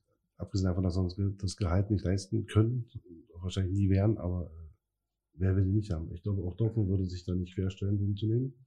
Ja. Auch Union nicht. Wobei er da noch weniger passen würde wahrscheinlich, aber ja. Wobei das mal eine Position ist, wo wir gerade nicht unbedingt so viele Probleme haben, aber nehmen würde ich ihn trotzdem. Mhm. Ähm, aber Dennis, findest du Manet den Einkauf auch nachvollziehbar? Und ähm, vielleicht noch die Frage hinten dran. Ähm, hängt das für dich zusammen mit dem Lewandowski-Geplänkel schon oder ist es komplett davon frei? Also Frage eins, ja, ich finde es nachvollziehbar. Natürlich ähm, eben nicht mal unbedingt, um die Mannschaft besser zu machen. Du hast es schon relativ gut formuliert. Ähm, du musst, du kannst nicht mit so einer Mannschaft, die jeder Meister wird, einfach weiterspielen. Das wird, du musst neue Impulse schaffen, neue, neue Konkurrenz schaffen, um das halt wieder anzukitzeln. Und alleine schon deswegen ist es der richtige Transfer. Ja. Und äh, nein, Lewandowski hat damit, damit nichts zu tun. Soweit ich weiß, kann äh, er zwar auch Stürmer spielen, wobei er Hängespitze meines Erachtens, äh, nagel mich nicht fest, aber Nein, da wird, wenn Lewandowski gehen wird, wird jemand anders äh, ja, kommen. Ich finde schon, dass die zusammenhängen. Lewandowski hat ja als eines seiner Kernargumente, hat er ja irgendwie den Medien diktiert, immer lustig äh, in, in polnische Medien von der polnischen Nationalmannschaft, ja auch, da können wir auch noch drüber reden. Hat er ja, und dann heißt es ja hinterher, wurde Scheiße übersetzt irgendwie, also Nein, ich wollte nicht sagen, Brazzo ist ein blöder Hurensohn. Ich habe gesagt, der Trainingsplatz ist nicht grün genug es ist total lächerlich, was da teilweise dann hinterher kommt an Korrekturen. Ähm, die, er hat ja gesagt, äh, so wie ihr mich hier behandelt, kein großer Spieler wird jemals wieder nach München wollen, ähm, weil man ja hier nie wieder wegkommt. Zack, holen die Mané. Einfach nur, weil es geht. Ähm, ob die den brauchen oder nicht, scheißegal. So, ich, das fand ich eine relativ klare Antwort auf, auf dieses blöde Interview, ehrlich gesagt. Das ist aber eine teure Trotzreaktion. Ja, nu. Ich könnte mir schon vorstellen, dass ähm, im System von Nagelsmann ja auch, auch, auch taktische Erwägungen gibt und wirklich mit drei sehr variablen Spielern da vorne plus dahinter noch der auch nicht unvariable Müller als hängende Spitze. Also, dass man vielleicht ein Mané über links außen, ein Gnabry vorne in die Spitze stellt. Das hat er in der Nationalmannschaft äh, ein paar Mal gemacht. Der, ähm, der, der, der Flick hat das dort auch probiert. Ich glaube, der Löw sogar auch schon zuvor. Und über rechts ein Koman. Und die rotieren die ganze Zeit so, wie es in den Anfangsjahren bei Liverpool war, ähm, mit dem Dreieck Salah, Mané und Firmino. Obwohl man ja jetzt beobachten kann, Liverpool ist, hat sich noch um den richtigen Stürmer jetzt. Ruiz heißt der, glaube ich. Mhm. Ja. Das ist Nunez. Darwin Nunez. Ne, nicht der neue Transfer, sondern Ach so, der Ruiz, der im- im- im der Winter kam. Ja, der ist aber genau, der ist ja direkt, Ruiz, genau, der hat sich ja direkt durchgesetzt, Ja. sehr überraschend kam und ist ähm, Stammspieler geworden und ähm, spielt, glaube ich, einen eher doch klassischeren Stürmer und hat den Firmino dort verdrängt.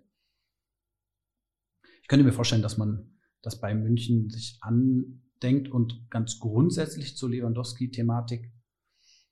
Es ist vollkommen berechtigt. Wir sprachen schon über das Thema, was ist äh, jetzt auch auch ein Thema aus der Pause, was ist größer, ein Spieler oder der Verein? Ähm, bei einem Spieler, der jetzt im August 34 wird, dass man sich da sowohl um Haaland bemüht hat, was eine Ausnahmesituation ist, einen solchen Spieler zu diesem Preis zu erwerben, zu können vielleicht, als auch andere Spieler beobachtet und mit denen Gespräche führt, ist ähm, die Pflicht eines jeden äh, Sportvorstandes und äh, diese die gespielte Empörung von Robert Lewandowski, die kann ich da gar nicht ernst nehmen, dass er, sich da gekränkt fühlt. Der soll sich ähm, mit seinem sehr guten Gehalt trösten und ähm, eine professionelle Leistung bringen. Ja, eine professionelle Leistung, idealerweise auch gegenüber den Mikrofonen, die ihm hingehalten werden. Ich kann den schon lange nicht mehr ernst nehmen, tatsächlich. Ähm, du meinst Sané, Sané sage ich jetzt schon, Sané, Mané, das macht mich, das wird mich dieses Jahr noch richtig fertig machen. Mhm. Ähm, Mané war so günstig, den musste man kaufen. Habe ich das richtig verstanden?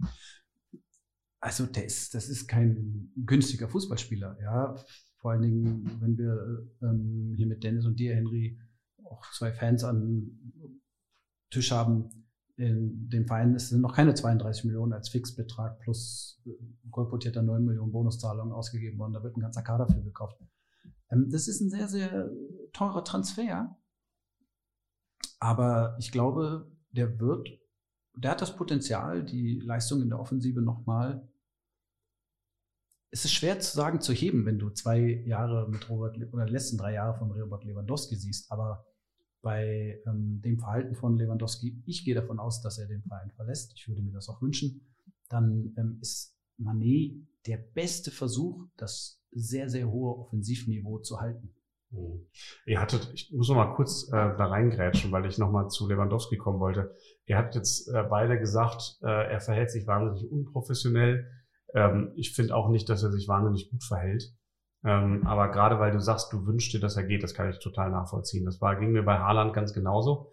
Ist denn, wäre nicht da eine etwas, ähm, ich sag mal, smartere Herangehensweise vom FC Bayern München gewesen, zu sagen, du, wir finden eine Lösung mit dir, mach dir keine Sorgen, wir schauen mal äh, und diese Diskussion entweder so weit wie möglich nach hinten zu verschieben oder ihm wirklich die Möglichkeit zu geben, äh, zu gehen. Ähm, ich finde es halt, also ich, ich kann ihn nicht verstehen, aber ich kann den Verein auch nicht verstehen. Ja, ich finde, jegliche Basta-Interviews, ja, wie es ja immer äh, kolportiert, äh, jetzt hat der Oliver Kahn noch ein Basta gesagt und der äh, Salihamidzic hat ein Basta Ja. gesagt.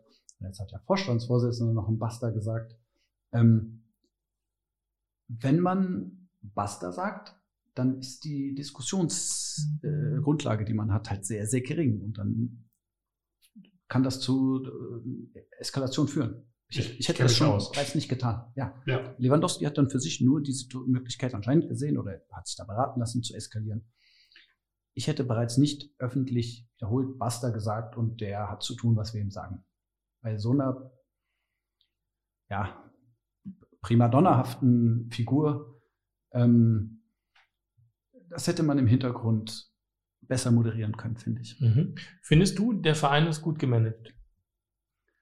Also, wir brauchen nicht darüber reden, gerade zum spannend. zehnten Mal Meister geworden, bla bla bla, wahnsinnig erfolgreich, alles gut. Aber im Kern ist der Kader ja noch von, von Uli Hoeneß und Kalle Rummenigge zusammengekauft. Ich fand, das letzte Jahr hatte so manche Situation, wo ich mir gedacht habe, uh, das finde ich aber, die wirken immer so angefasst, irgendwie so, so Wahnsinn. Also ich habe häufig den Eindruck, die sind unprofessionell im Umgang mit kritischen Situationen. Findest du, FC Bayern wird Stand heute von Brazzo und, Oli Kahn gut gemanagt? Ich finde es ganz interessant, weil es wird, glaube ich, ganz anders gemanagt als früher. Früher wurde viel mehr das, der Familienzusammenhalt und das, ähm, die Wärme und das Emotionale in die Waagschale geworfen. In Ribéry, der 2010 gerne zu Real Madrid wechseln wollte, ist von Uli Hoeneß in sein Anwesen an den See geladen worden und hat die Frau von Uli Hoeneß für den gekocht, für die Familie. Also mit solchen Geschichten hat man die Personen weichgekuschelt und die Causa Lewandowski, wie sie äh, kolportiert wird, soll ja so gewesen sein, dass der Salihamidzic eigentlich ausschließlich mit diesem Berater gesprochen hat und es gab oder gab vielleicht nicht ein Gespräch direkt mit Lewandowski, ein persönliches, da ist man sich wohl auch uneinig. Aber es ist unwidersprochen, dass der Salihamidzic hauptsächlich über die Berater kommuniziert und damit nicht diese Nähe zu dem Spieler hat, um ihn dann vielleicht emotional einzufangen, sondern dann kann er ihn, über den Berater kann er ihn nur mit Geld einfangen, weil der Berater ähm, macht ja eine ganz einfache Mathematik. Wie viel Gehaltssteigerung kann ich äh, bekommen und Signing-Fee, um ähm, dass das für mich ein gutes Geschäft ist und wie steht das im Verhältnis zu einem neuen Vertrag beim anderen Verein? Mhm. Das- ist Das meinte ich, das meinte ich übrigens auch mit diesem äh, im Hintergrund. Also man kann ja selbst als BVB-Fan, der ja immer noch eifersüchtig darauf ist, dass ihr den Lewandowski geholt habt, äh, trotzdem nicht ähm, verleugnen, dass er auch bei euch eine Ära geprägt hat. Und Ja, diesen absolut. gemeinsamen Stolz auf diese Jahre mit den, wir haben sogar den Müller-Rekord und so weiter. Äh, das ist doch einfach nur noch traurig, dass es irgendwie nicht äh, zusammenkommt. Ne? Genau. Und das ist auch dann die Antwort auf die Frage. Ich finde, das ist schlecht gemanagt. Es ist aber anders einfach, wie Hassan Salihamidzic und Oliver Kahn managen. Das ist eher Manager managen. Das, was ein Uli Hoeneß gemacht hat. Rummenigge glaube ich auch nicht so sehr. Der ist, glaube ich, auch eher ähm, keine sehr, sehr herzliche Person wahrscheinlich, aber gerade einen Uli Hoeneß, der hat ähm, das viel vom Herzen her und von der Wärme zu den Menschen ähm, ja, geführt, den Verein. Das machen die beiden Personen anders. Das ist eher so gelernt an der Business School. Mhm. So, ist wahrscheinlich auch ein bisschen so ein, äh, ja, ich sag mal, zeitgemäß. Also ich glaube, der Fußball war insgesamt anders gemanagt, oder? Früher, als es so war. ja. Deswegen, ich kann es noch nicht abschließend beurteilen. Ich will mir dazu kein finales äh, Fazit erlauben, weil ich glaube, das ist einfach heutzutage, ja, es Anders. ist mehr, es ist mehr Konzern. Auch die Spieler. Weniger e.V., Interessen. mehr Konzern. Ja. Es ist so. Und Uli Hoeneß, man beschimpft ihn zu Recht für die Steuerstraftaten, oder beschimpfen ist falsch, aber man kritisiert ihn auch streng zu Recht für diese Steuerstraftat und auch anderes mediales, gerade mediales Fehlverhalten. Aber die Menschlichkeit und die Wärme, die der Verein für ganz viele Fußballfans, äh, Fußballspieler war und gegeben hat, was sehr viele Stars ja auch Mhm. bestätigen, das hat er geprägt. Mhm. Mhm. Aber vielleicht findest du als, äh, als Fußballspieler die Wärme ja jetzt auch in deinem Instagram-Kanal und brauchst sie dann eben nicht mehr von Uli Hoeneß. Das, das kann ja sein. Ja, ganz bestimmt. Eieiei. Ich weiß gar nicht, ich, mir ist Lewandowski auch noch nicht als, als großer Social Media Star aufgefallen, ehrlich gesagt. Der ist mir überhaupt noch nicht als jemand aufgefallen, der mit überwiegend Emotionen irgendwo hingeht. Also ich hatte nie den Eindruck, dass er sonderlich warm geworden ist mit dem FC Bayern, seinen Traditionen, seinen Werten, den Fans, der Fankultur, bla bla bla. Das hat ihn alles einen Scheiß interessiert. Dem haben den irgendwann dieses Gerd Müller Erinnerungst-T-Shirt angezogen, obwohl er überhaupt nicht wusste, wer der Typ ist. Das hat er auch immer raushängen lassen. Ähm, ich glaube nicht, also ich, mir ist der bislang nicht als, als Instagram-Sternchen aufgefallen. Also ich glaube, da geht es schon ziemlich klar um Pinke Pinke und sonst nicht so richtig viel. Das weiß ich nicht genau. Ich ähm, hab, habe kein Instagram, ich kann das nicht so verfolgen. Der wird da schon eine siebenstellige, achtstellige Followerschaft haben, vermute ich mal. Hat doch jeder Fußballstar, glaube ich. Ich glaube mit seiner Frau zusammen. Die mm. machen so Sportlerberatung, Athletik und so weiter. Aber ja, ich weiß es auch nicht mhm. genau. Was aber in Erinnerung bleiben wird, und das ist schade, weil er hat eine Ära geprägt und er gehört zu einer sehr, sehr erfolgreichen Zeit. Und am Ende bleibt aber, das hatte ich zu Nations League ja schon gesagt, der letzte Eindruck. Und da wird man sich dran erinnern, wie er den Verein verlassen hat. Und dann wird man das natürlich noch mit anderen Sachen kombinieren. Ach, der wollte ja 2019 schon die Sache mit, er will unbedingt zu Real Madrid. Und wenn er Forderungen durchdrücken wollte, hat er dafür, glaube ich, immer sehr eigene Wege benutzt, die ihn nicht dafür tauglich zu machen, zu einer Club-Ikone zu werden, sondern zu einer zeitgeschichtlichen Figur, aber halt anders als ja. andere. So auf einem Level mit, ich habe gerade drüber nachgedacht, Ronaldo und Messi, wobei ja zumindest Messi eindeutige Ikone von Barcelona ist. Ne? Wir brauchen nicht so hoch zu greifen. Wenn der Luca Toni bei Bayern ins Stadion kommt, wenn die da am letzten Spieltag haben die ja oft, ähm, dass die da mit Alt-Bayern-Spielern diesen Tunnel bilden, mhm. dann stehen die am Rand, dann steht der da in dieser FC Bayern All-Stars-Jacke der wird gefeiert von ja. allen Fans. Und der war da zweieinhalb Jahre ja. oder so und hat jetzt sportlich keinen, lustiger Typ, aber sportlich keinen besonders großen Impact hinterlassen. Ja. Aber an Luca Toni wird man sich erinnern. Und da wird man immer lachen mhm. mit einem strahlenden Gesicht. Wollte aber auch, also dem habe ich abgenommen, tatsächlich erinnere ich mich auch an den, dass der Spaß an der Sache hatte, irgendwie, als er da war. Also der Luca Toni, ist mir, das stimmt, ja, so, der, den habe ich, den habe ich noch im Kopf. Mm, dem Lewandowski nehme ich das, dem habe ich das zwischenzeitlich schwerlich abgenommen. Jetzt glaube ich, der hatte nie Spaß im engeren Sinne. Der ist natürlich sehr wettbewerbsgetrieben, na klar, er will irgendwie Tore schießen, bla bla bla.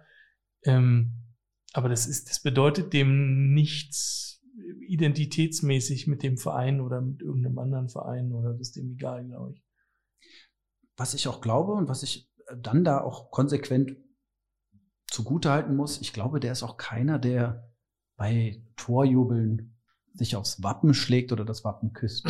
Das hat der, glaube ich. Ja, bei uns auch nicht. Genau. Ja. Dann ist Aber er bei einfach. Polen. Bei Polen, ja, das nehme ich ihm auch ab. Das ist das Einzige, was ich ihm abnehme. Aber dann ist er halt ein äh, technokratischer Fußballspieler. Ja. Er macht das sehr erfolgreich. Das glaube ich auch. Aber jetzt haben wir eben alle gesagt, Jan Sané, na klar, den würden wir nehmen für geschenkt. Würdest du Lewandowski Auf zurücknehmen? Auf jeden Fall. Wirklich? Auf jeden Fall. Nach der Nummer? Ja. Sofort. Aber das liegt möglicherweise auch daran, dass ich die äh, meine Jugendjahre verkläre. Aber äh, dann würde ich sogar, wenn Lewandowski kommt, würde ich sogar Mario Götze wieder dazu nehmen. Ähm, dann würden, würde Bayern zwar die elfte Meisterschaft gewinnen, aber einfach so für das Retro-Gefühl würde ich es machen. Äh, nee, weil die Retro-Transfers immer so gut funktionieren ja, bei Dortmund. Nee, ich würde es deswegen machen, weil, also wenn Lewandowski kommen würde, wäre ich mir sicher, äh, dass, dass der auch bei uns 35 Buden macht. Das ist genau das, was Matthias meint. Der ist halt ein hochprofessioneller Sportler. Ähm, und ob der dann äh, eine Vereinsikone wird, ich musste gerade an Claudio Pizarro denken. Der hat es ja sogar geschafft, in Bremen und Bayern irgendwie Super eine Ikone zu werden. Ja, das, das will er auch, glaube ich, gar nicht. Ne? Der will halt wirklich einer der Besten seiner Zunft werden. So, das ist eben egal. Und ich kann es auch irgendwo verstehen, dass er jetzt sagt, so, bei Deutschland habe ich jetzt irgendwie äh, erobert. Ähm, und ähm, ich will es jetzt auch nochmal mir beweisen, irgendwie in der, was weiß ich, äh, spanischen Liga oder englischen Liga oder sowas. Es ist einfach nur sehr, sehr doof kommuniziert. Es ist auch einfach nicht smart gemacht, weder von ihm noch vom Verein, finde ich. Ja, das Ansinnen verstehe ich auch, dass er sagt, ich würde gerne den letzten großen Vertrag. Es ist ja auch so, in München ist ihm vermutlich nur ein Jahr geboten worden. Das sind die Vertragsverlängerungen, die Thomas Müller bekommen haben, die Thomas Müller bekommen hat, die Manuel Neuer bekommen hat. Es, ich würde erwarten, dass das auch dem Lewandowski so angeboten worden ist, wenn er drei in Barcelona bekommt und für den FC Barcelona zu spielen, ist, glaube ich, auch nochmal was Besonderes. Das, obwohl der Club, glaube ich, von seiner Legende etwas verloren hat in den letzten Jahren, auch durch seine Verhalten in Bezug auf äh, Dembele, jetzt Lewandowski, ja. Antoine Griezmann. Ja. Ähm, ich kann das schon verstehen und ich finde es von beiden Seiten das Buster der Bayern und diese Interviews gegenüber polnischen Medien ähm, von hinten äh, durchs Auge in die Brust geschossen, hat keinen guten Stil. Mhm. Deswegen. So noch ein bisschen rumpöbeln, würdest du den nehmen? ja, natürlich. Wobei ich ja immer noch der Meinung bin, ähm, der würde bei uns keiner 30 Tore schießen, weil er keine Flanken kriegt. Also, ähm, wir hatten ja eigentlich den Nachfolger von Lewandowski, also zumindest wurde er damals als solcher betitelt, äh, Piontek. Ja. Ähm, und ich bin immer noch sicher, wenn du den bei Bayern in den Strom stellst, dann schießt du auch, wenn er 30 Tore, davon bin ich fest überzeugt, weil er eigentlich ein geiler Fußballer ist. Aber wenn du halt pro Spiel zwei Flanken kriegst, statt 20 oder 30, dann machst du mit alle drei Spiele ein Tor. Ja, das heißt, wahrscheinlich würde auch selbst ein Lewandowski bei uns verhungern und seine fünf, sechs Tore machen im Jahr und das war's. Ja. Dafür ist er dann teuer, ne? Dafür ist er, ja, jeden Fall. Was verdienst du Lewandowski bei Bayern? 15 Millionen. Nee, die, äh, also die Verträge von Müller und Neuer sollen um die 20 Millionen liegen und der Lewandowski mag noch einen kleinen Schlag drüber liegen. Mhm. 20 bis 25. Was kriegt er in Barcelona? Bitte? Was kriegt er in Barcelona? Brutto gleich netto. 35. 35 brutto gleich netto, natürlich und ein kleines Handgeld. Also ich weiß nicht, ob äh, in der Mbappé-Region, aber auf jeden Fall wird es ein kleines Handgeld geben. Ähm, wow. Wir überlegen, ob wir Toussaint abgeben, weil er fast 10 Millionen kriegt. Das ist auch eine Menge Geld, muss ich sagen. Ja, ja. Mit Abstand der Meisterdiener. Oh ja. Ihr hättet damals die Fanfreundschaft vielleicht nicht mit dem KSC, sondern auch mit FC Bayern München machen sollen. Es gab ja, eine Zeit lang äh, die Phase, wo beide Hönes-Brüder jeweils an der Macht waren. Ah, ja, ja. ja. Dass da sehr, sehr viele Transfers zwischen Vereinen, beiden Vereinen hin und her geschoben wurden. Also wir haben immer die Aussortierten von Bayern gekriegt, äh, mhm. wie Lell oder Ottel oder sowas. Und dann die guten Spieler sind dann zu Bayern gegangen. Deißler, äh, ja. der fällt mir jetzt erst ein, wobei wir da ja mal ein ausnahmsweise gutes Geschäft gemacht haben, weil der war ja dann halbes Jahr später äh, Sportinvalide? Naja, geistlich äh, Invalide gewesen. Der hatte dann ja. einen Burnout gehabt und einen Zusammenbruch. Und da haben wir mal gut Geld verdient, aber auch durch die einzige Vernünftige, die wir jeweils mit Bayern gemacht haben. Äh, weil die Spieler, die wir vom haben, die waren immer so. Ja, hast du ja vorhin gehört. Ja. Da sind Torhüter abzugeben. Ja, haben wir auch schon mal. Den, den Kraft, der kam von Bayern damals. Ah ja, war auch ein großer Erfolg, glaube ich mäßig. Also war okay. Ich kann mich nicht erinnern. Ich, Kraft ist für mich eine Ketchup-Marke. Ich kann mich an den Torhüter mit sowas von überhaupt gar nicht erinnern. Das spricht nicht für ihn. Schlecht war er, glaube ich, nicht. Aber ich meine, wir haben jetzt lange über Lewandowski gesprochen. Äh, Matthias, äh, wie ist das denn insgesamt? Wäre das nicht eigentlich auch ein guter Zeitpunkt gewesen zu sagen, wir machen jetzt hier irgendwie auch einen Umbruch? Also zumindest irgendwie im, im Sturm. Ähm, der Henry hat vorher ähm, auf unseren kleinen Plan das Stichwort Verkaufsverein geschrieben. Also inwiefern äh, wird Bayern jetzt auch ein äh, Verkaufsverein ähm, und inwiefern hängt das mit Lewandowski zusammen? Also in Verkaufen tut Bayern, glaube ich, ähm, Spieler, die sie selber für nicht mehr geeignet für eine neue Saison erachten. Mhm. Die müssen keine schlechten Fußballer sein und die werden auch nicht vom Hof gejagt, wie jetzt ein Mark Rocker, der. Ähm, okay, an den habe ich auch nicht gedacht.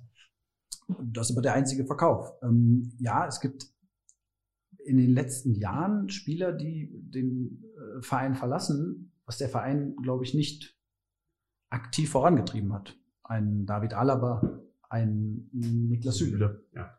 ja. Ähm, die hätten uns auch immer noch sehr gut zu Gesicht gestanden. Beide in der kommenden Saison in der Abwehr. Natürlich gerade Alaba hätte nach meiner Ansicht in München bleiben. Ja, ich hätte es schön gefunden. Der hätte das Potenzial zur Club-Ikone. Ähm, hat er aber wahrscheinlich auch so. Ich denke auch. Ja. ja. Ähm, ich bin dem auch nicht böse, wenn man nochmal zur Real Madrid gehen kann und dann auch gleich die Champions League in der ersten Saison, dann passt das einfach, dann Ist schon okay. ist das schon okay. Ähm, dann hat man den Thiago abgegeben für einen jetzt im Nachhinein auch vergleichsweise geringen Schmalen Taler, oder? Ja. 22 Millionen war, glaube ich, die Summe, die da kommuniziert worden War wahrscheinlich in dem Moment sah das aus wie ein guter Deal, aber Der wäre fast Champions League-Sieger geworden dieses ja, aber Jahr. zumindest was Klopp aus ihm gemacht hat, sieht, also Ah Ja, der war aber auch ein, Ja. ein Rückgrat in der 2020er Treble-Saison. Also der war, mhm. der war ja kein Ergänzungsspieler. Ja. nee, das nicht. Aber warum hat er dann nur 22 Millionen gebracht eigentlich?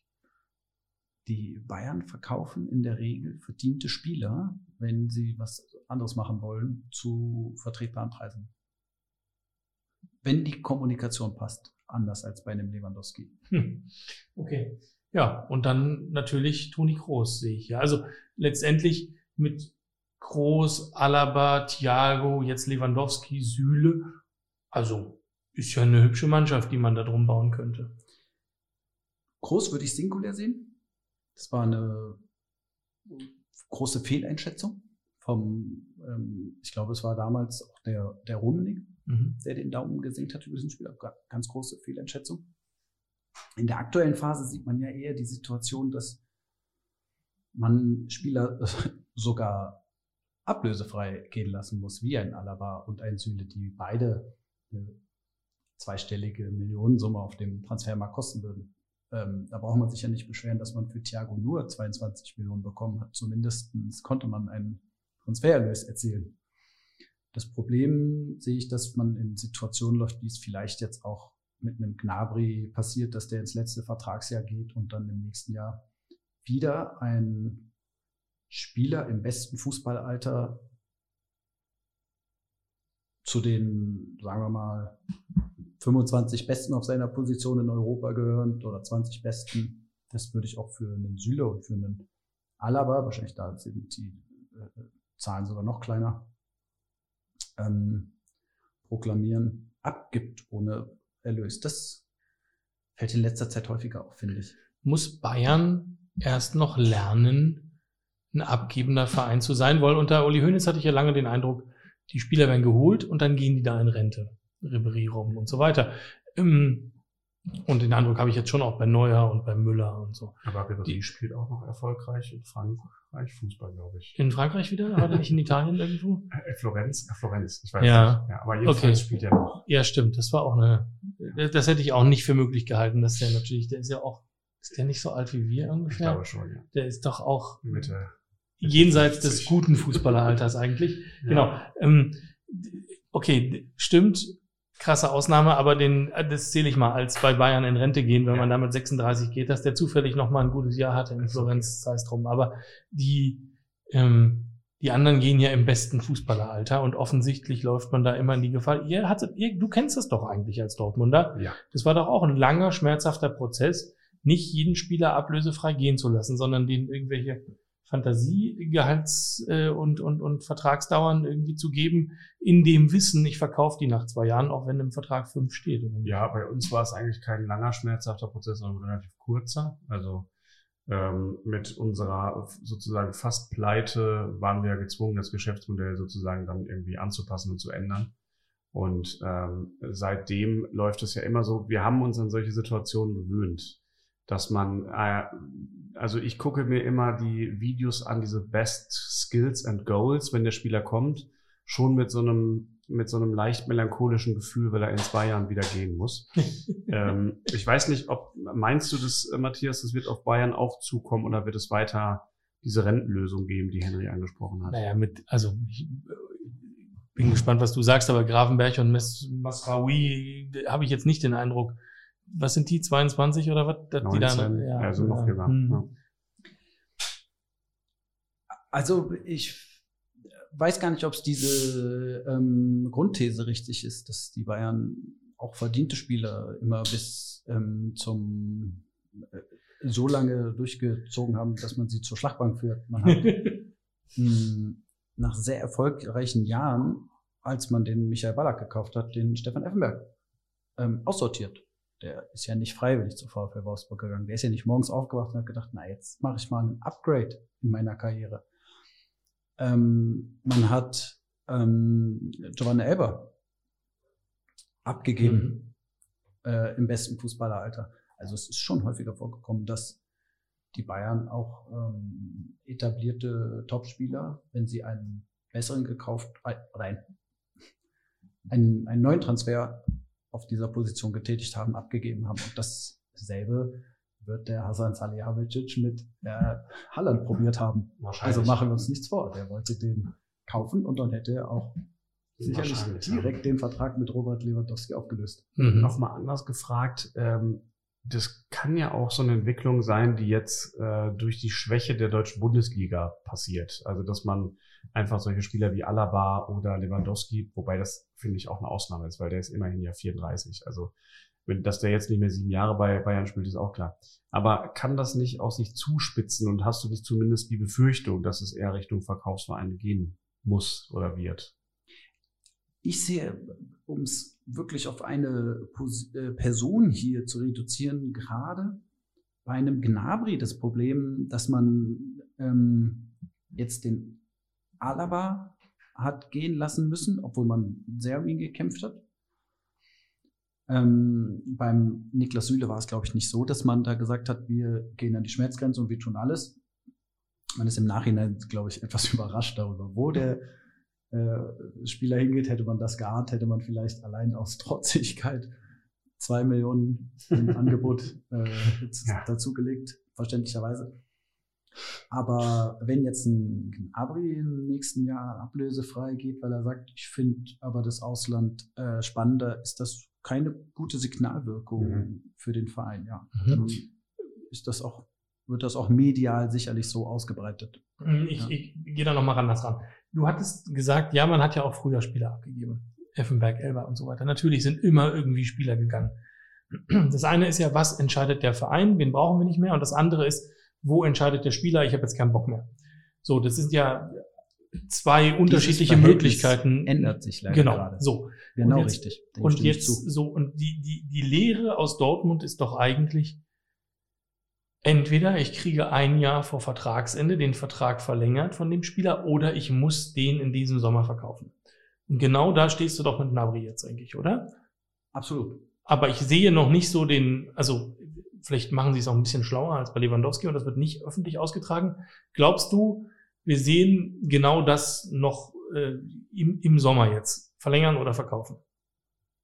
Ich kann mir vorstellen, dass man, ähm, wenn morgen im Medizincheck bei Manet alles funktioniert und man die Verträge dann äh, unterschreibt am Nachmittag in München, dass man dann mit dem äh, Berater von Gnabry ein noch offeneres Gespräch führt über das Verhältnis wir bieten dir X, bitte bleibe.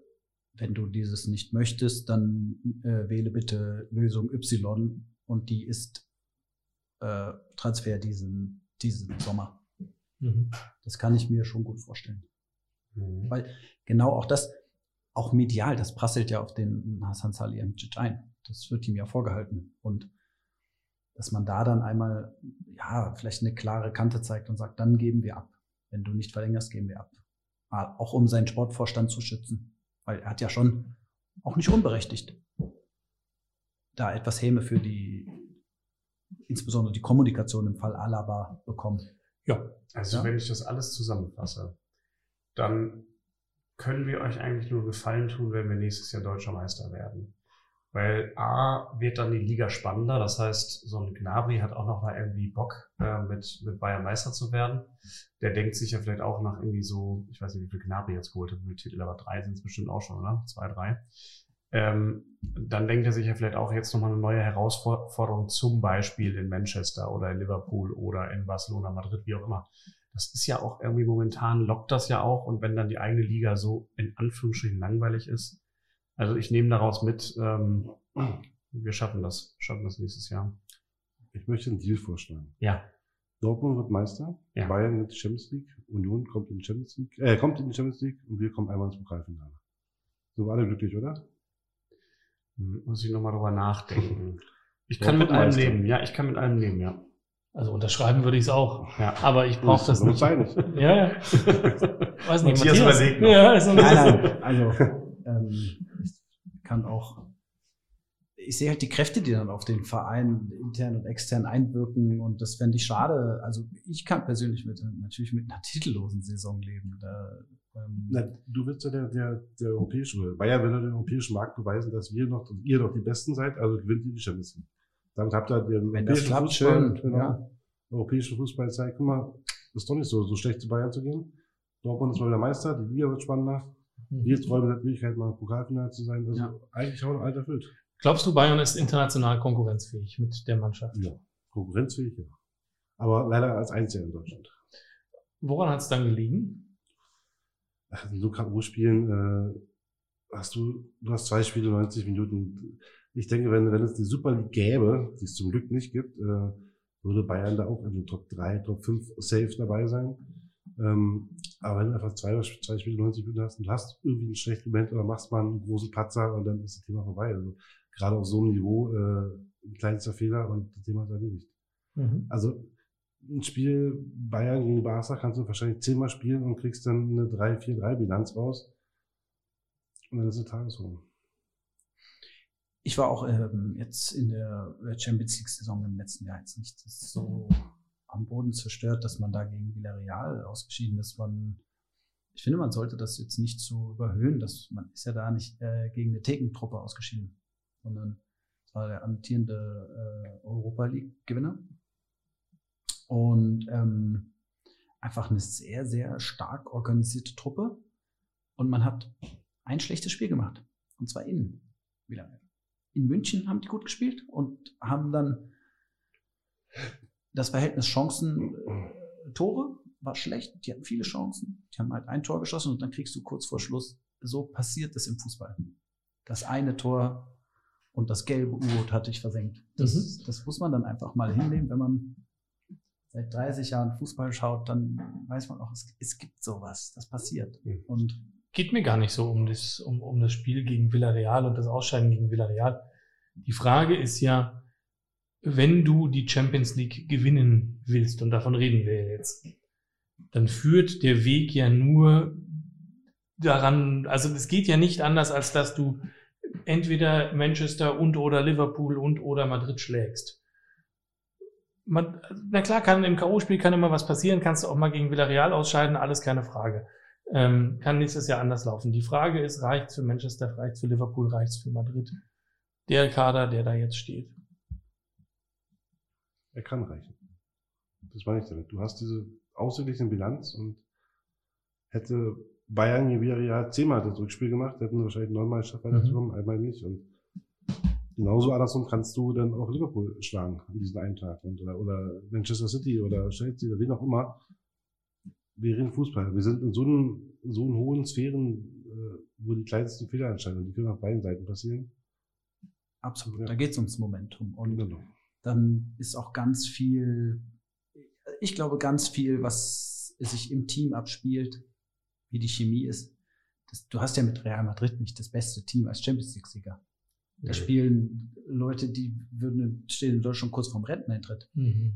Und ähm, der Trainer übrigens auch, wenn wir über moderne Spielphilosophie reden. Als Ja. der in München war, da gehen ja die Geschichten um, dass sein äh, Co-Trainer der, sein Sohn ist, und nee, sein Fitnesstrainer ist, ach, der Fitnesstrainer ist, glaube ich, der Sohn von Carlo Ancelotti. Ja. Und der Co-Trainer ist äh, der, der Kumpel vom Sohn, dass die immer rauchend in den Kabinen rumgelaufen sind. Also, ja, und dass die Trainingseinheiten äh, von der Intensität und der Taktik für die für die Spieler wie Kimmich viel zu schwach waren. Dass die Ja. gesagt haben, was machen wir hier eigentlich? Ähm, Ich kann mich daran auch erinnern, furchtbarer Trainer für Bayern. Hat überhaupt nicht gepasst. Und jetzt gewinnt er die Champions League mit einem Real Madrid, was eigentlich über den Zenit ist und auch keinen Ronaldo hat, der äh, einfach dann in den entscheidenden Phasen alles klärt. Mhm. Mhm. Wie passiert das? Was, Mhm. was für ein Momentum hat er geschaffen? Das ist nicht, es ist keine Mathematik. Nee. Und bei einem Liverpool müssen wir auch mal sehen, wie stecken die das weg? Nicht, dass der Mané geht, aber dass du jetzt so ganz knapp die Meisterschaft verloren hast gegen ähm, Manchester City, dass du ganz knapp im Finale gescheitert bist. Die haben jetzt, die waren im Finale ähm, 18, 19, 20 war München, 21 war Chelsea-Sieger, dann waren sie jetzt 22 wieder im Finale. Mhm. Das heißt, die haben von den letzten fünf Finalen drei gespielt mit dem Kern der Mannschaft. Raffen die sich nächstes Mal noch mal auf. Oder kommt so eine Klopp-BVB-Saison, wo die Das fast so den. Abschied spielen, äh, Abstieg das, spielen. das ist der, der, einfach der Abfall der Spannung in einem Kader. Ja. Das kann passieren. Ich kann mir zum Beispiel auch so Einzelbesetzungen wie Manet und äh, Gott, Musiala wirklich ganz gut zusammen vorstellen. Also Musiala spielt überragend, wenn er das nächstes Jahr, wenn der weiter in der Form steigt und so. Also es ist schon eine wahnsinnig gute Mannschaft. Das braucht man nicht, braucht man nicht drum herum reden. Ist eine, ist eine ganz schwierige Personalie für die erste Elf, finde ich, Musiala. Weil er hat das gut gemacht, ähm, auf der 6 eingesetzt zu werden, als äh, Kimmich seine, sein Corona hatte und ähm, ähm, na, Goretzka noch lange auch verletzt war. Ich glaube, acht Toren oder irgendwelche Muskelgeschichten, die ihn sehr lange aus dem, außer Gefecht gesetzt haben, hat er das gut gemacht. Aber zum einen hat man da jetzt gerade den neuen Transfer aus Amsterdam, der dort spielen soll. Und zum anderen sieht er sich selber als etwas offensiver und das würde ich auch so vertreten. Der gehört für mich eigentlich auf die Müller-Position. Mhm. Aber du kannst Thomas Müller nicht auf die Bank setzen. Das ist halt, Da gibt auch keiner mehr es Befehle. gibt two Untouchables, also inklusive Lewandowski sind drei, aber Ja. ja, vielleicht sogar vier mit Neuer, Kimmich, Müller und Lewandowski. Ne? Aber diese Achse. Und da, um dem Musiala gerecht zu werden und seiner Entwicklung gerecht zu werden, musste er eigentlich nächste Saison 24, 34 Spiele als hängende Spitze machen. Und Mhm. ich sagte, der würde auf jeden Fall 10 Tore und 12 Assists machen. Ganz sicher. Das glaube ich auch. Auch eine schwierige, aber vielleicht, wie du sagst, Manet-Kauf ist ja auch so ein bisschen Impuls. Das kann der Musiala ja auch sein. Wenn sich alle daran hochhangeln, äh, sozusagen, kann das ja für die Mannschaft nur ganz gut sein. Gut, wir haben das vorhin angedeutet. Ich weiß nicht, ob wir zu der späten Stunde noch über kritische Themen und politische Themen sprechen wollen, aber ich glaube, wir müssen da durch. Katar. Äh, guckst du eigentlich noch ähm, so vereinzelt mit Mitgliedersitzungen vom FC Bayern München? Also ich, ähm, ich bin FC Bayern Mitglied. Ähm, aber es gibt dort diese, so, so eine passive Mitgliedschaft, dass du auch nicht zu den ähm, Hauptversammlungen eingeladen wirst. Mhm. Ähm, ich habe das auch nicht jetzt im Livestream verfolgt, aber natürlich habe ich es medial verfolgt. Ähm, und ich finde, man sollte die äh, Partnerschaft ähm, mit Qatar Airways so- sofort aufkündigen. Das steht dem Verein nicht gut zu Gesicht. Dasselbe wie mit der Vergabe der Weltmeisterschaft in dieses Land. Ähm, das steht dem Weltverband nicht gut zu Gesicht, das steht dem Fußball nicht gut zu Gesicht. Ich würde nicht behaupten, dass äh, der Fußball oder nur nicht behaupten wollen, dass der Fußball nur ra- demokratischen Ländern nach dem Verständnis der westlichen Hemisphäre gehört, sondern der gehört auch, der gehört jedem Menschen und kann daher auch in jedem Land auf der Welt gespielt werden. Und man muss sich realpolitisch damit auseinandersetzen, dass es auch andere Systeme gibt. Aber es gibt eine Unterscheidung zwischen mh, gutem und weniger gutem System für die Bürger und menschenverachtendem System, wie es in Katar vorherrscht. Ja, also wenn wir, wenn wir die Welt so klein machen würden, dass wir nur in Ländern spielen, die wir politisch gutheißen, dann wird es auch verdammt eng. Dann müssen wir jede WM irgendwie in Mittel- oder Nordeuropa spielen. Das ist natürlich Kacke. Nur, genau, da ist ja irgendwo, also man kann das ein Stück weit ausdehnen. Ähm, und dann ist halt irgendwann auch gut. Südafrika war, glaube ich, noch okay und Brasilien hat jetzt auch keiner gesagt, ui, da läuft jetzt also, da- hm, die holst den Regenwald ab. Also, glaube ich, bis dahin war alles noch okay und dann äh, Russland und Katar ist ja dann irgendwo die Grenze, wo, wo klar ist, ähm, das ist jetzt nicht mehr lustig. Dabei ist ja nun, äh, gibt es durchaus Stimmen, die sagen, selbst die WM-Vergabe nach Deutschland, da ist Geld geflossen. Also, warum ist das für Katar nicht okay, wenn es für Deutschland okay ist?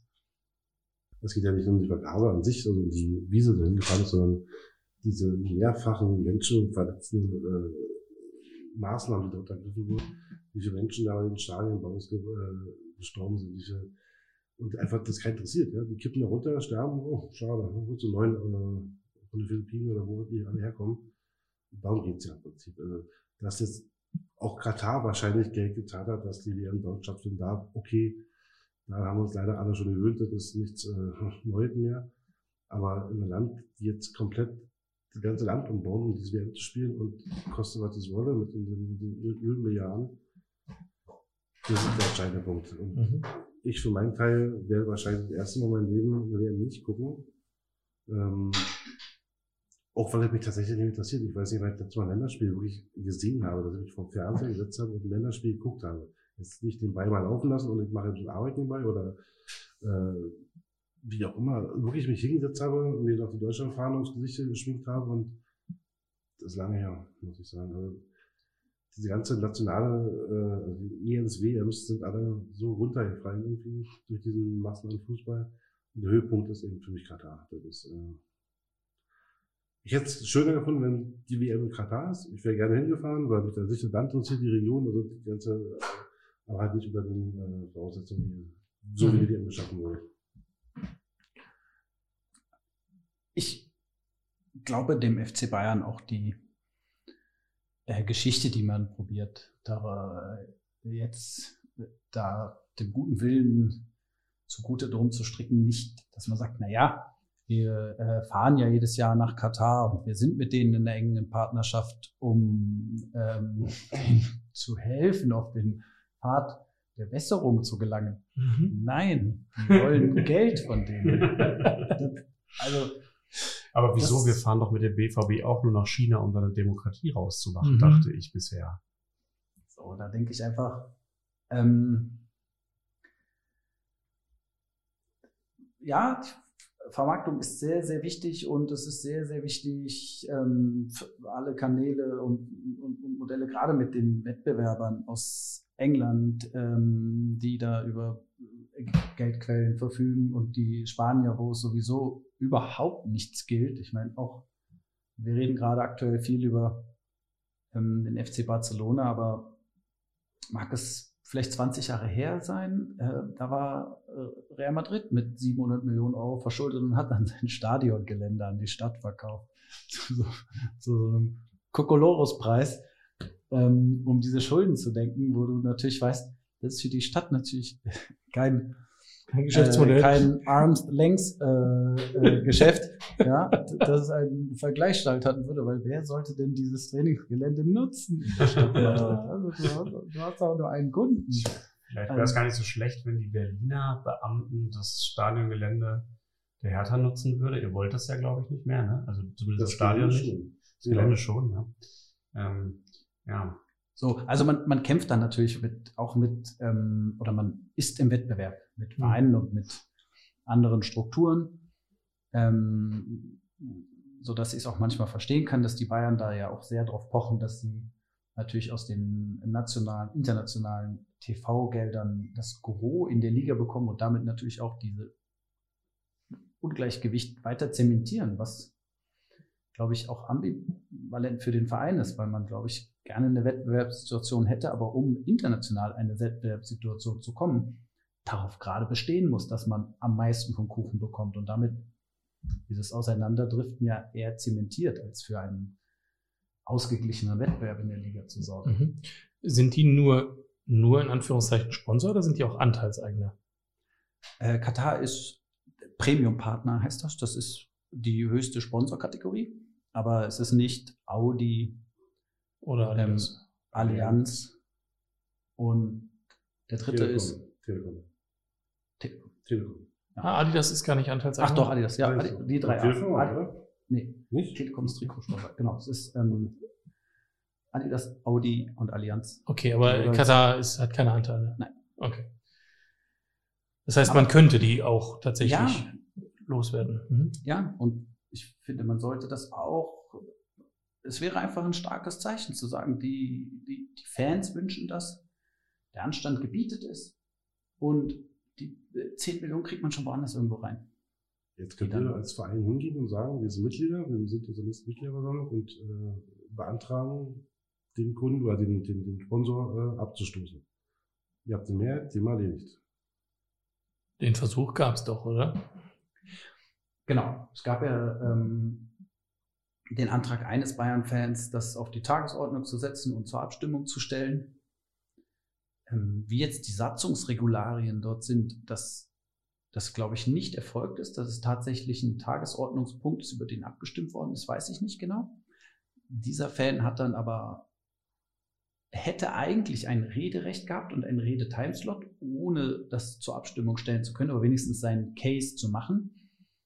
Und ähm, dann war natürlich das wahnsinnig schlechte Verhalten und auch unkluge Verhalten des Vereins, kurz bevor der Fan seinen Redeslot gehabt hätte, zu sagen, wir beenden jetzt die Jahreshauptversammlung. Es, es war schon spät, ich glaube kurz vor Mitternacht, aber damit hat man natürlich dann äh, ähm, ja, der Situation, die sich da ereignet hat, Tür und Tor und das Buchrufe waren. Und ähm,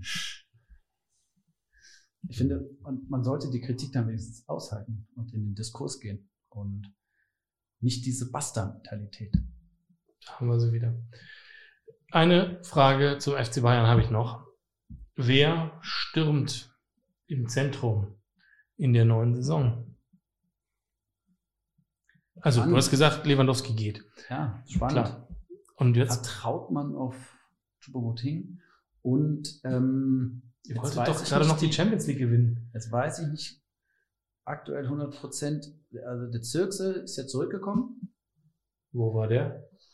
War in Italien? War der bei Neapel? Ah, okay. Der war in Italien ist zurückgekommen. Ob der schon wieder eine neue Laie äh, aufgeschwatzt bekommen hat, weiß ich nicht. Ob man sagt, Choupo-Moting und der in den Zweikampf oder man bemüht sich weiter um den Stuttgarter Kalajdzic. Ah, Kalajdzic. Mhm. Okay, also ich bin mir sicher, wenn Lewandowski gehen wird, wird auch ein neuer kommen. Ja. Ich lese gerade, dass der VfB Stuttgart an Sirksi interessiert wäre. Vielleicht gibt es da ja so eine kleine Tausch. Ein Ringtausch. Ja. Mhm. Das ist ja in anderen Themen ein viel genutztes Wort. Ähm, in letzter Zeit der Ringtausch. Obwohl Piontek gerade frei ist, habe ich gehört. Das stimmt. Oh, aber, aber, genau, mit Polen habt ihr gute Erfahrung. ähm, okay, aber du glaubst nicht an die Lukaku, Pogba, keine Ahnung, irgendwie wird ja jede Sau durchs Dorf Lukaku getrieben. ist im letzten Jahr für 115 Millionen Euro gewechselt. Ja. Der hat da keine erfolgreiche Saison. Die englischen Vereine sind auch geneigt, ähm, Spieler dann abzugeben unter großen Verlusten. Ich Ja. kann mir aber nicht vorstellen, dass der unter 80 Millionen wechselt. Mhm. Und das glaube ich nicht, dass die das ausgeben. Inklusive des Gehaltes, was der ähm, beim Chelsea haben wird Mhm. und sicherlich auch gerne weiter haben möchte. Mhm. Timo Werner vielleicht. Der ist wahrscheinlich zu haben. Der ist aber kein, äh, für, mich, für mich ist der kein Stoßstürmer, Ah. sondern der fällt zurück, der fällt zur Seite, meistens fällt er um. Der wiegt Ähm, auch nur die Hälfte von Lukaku. Ja, also Aber das, der ist ein typischer Bayern-Anzug, oder? das ist ein Nationalspieler, begabter aber auch Fußballer. Ähm, ich glaube nicht, dass der da die Ja.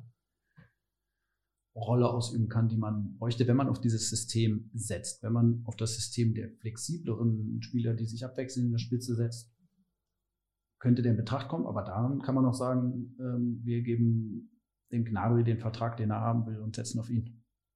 Mhm. Also da ist der Gnabry für mich der bessere Spieler. Okay. Gut, machen wir es wie bei der Bayern-Mitgliederversammlung und kommen zum Ende Zumindest für Tag zwei. für dieses Gespräch.